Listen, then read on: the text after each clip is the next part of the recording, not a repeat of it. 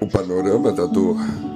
Sirva, pois, a tua benignidade para me consolar, segundo a palavra que deste ao teu servo. Salmo 119, 76. Estamos em colapso.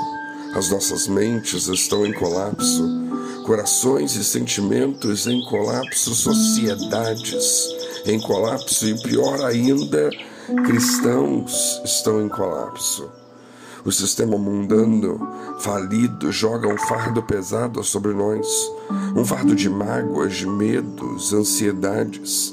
A crise financeira, o problema familiar, uma doença difícil, uma questão no trabalho, um desentendimento com o vizinho, tudo isso é parte do fardo pesado que muitos de nós carregamos.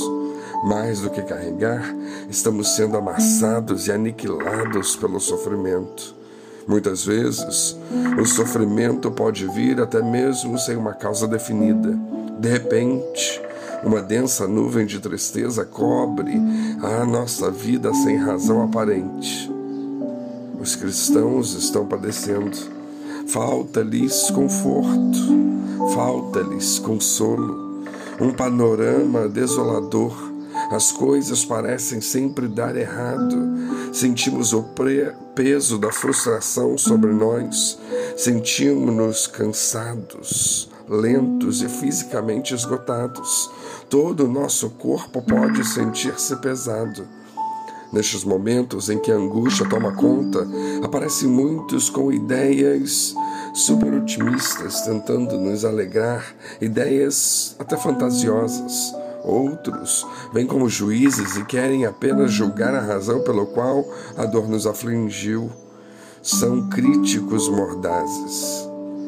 Infelizmente, vivemos em uma época onde há pouca gente que deseja realmente nos consolar no momento da angústia.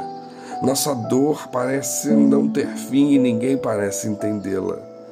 Quem se preocupa conosco? Quem realmente se importa? Bom, este é o panorama da dor.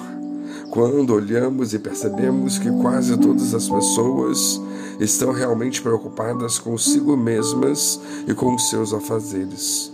Quando se comovem pela dor do próximo, é uma comoção rápida e desprovida de motivações altruístas. Sabemos que Deus se importa com o sofrimento dos seus servos e nos convida a procurar nele o consolo desejado. Onde está este consolo autêntico verdadeiro?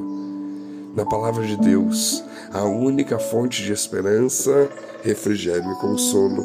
Muitas pessoas, porém, especialmente os novos convertidos, não sabem procurar o consolo nas Escrituras, pois estão engatinhando na fé ainda.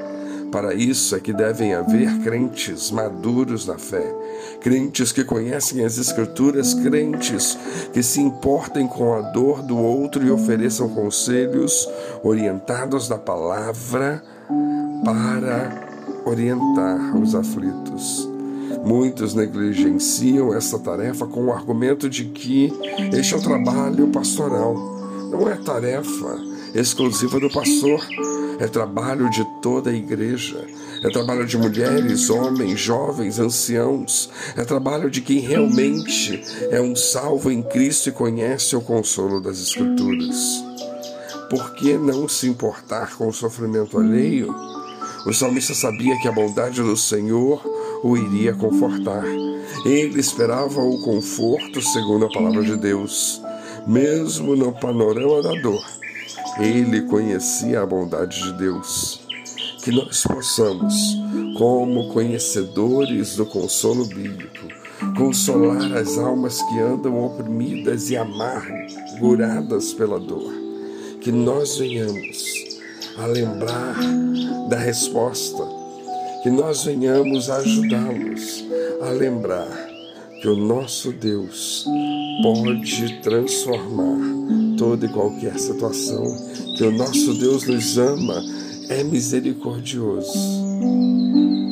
Que Deus nos abençoe.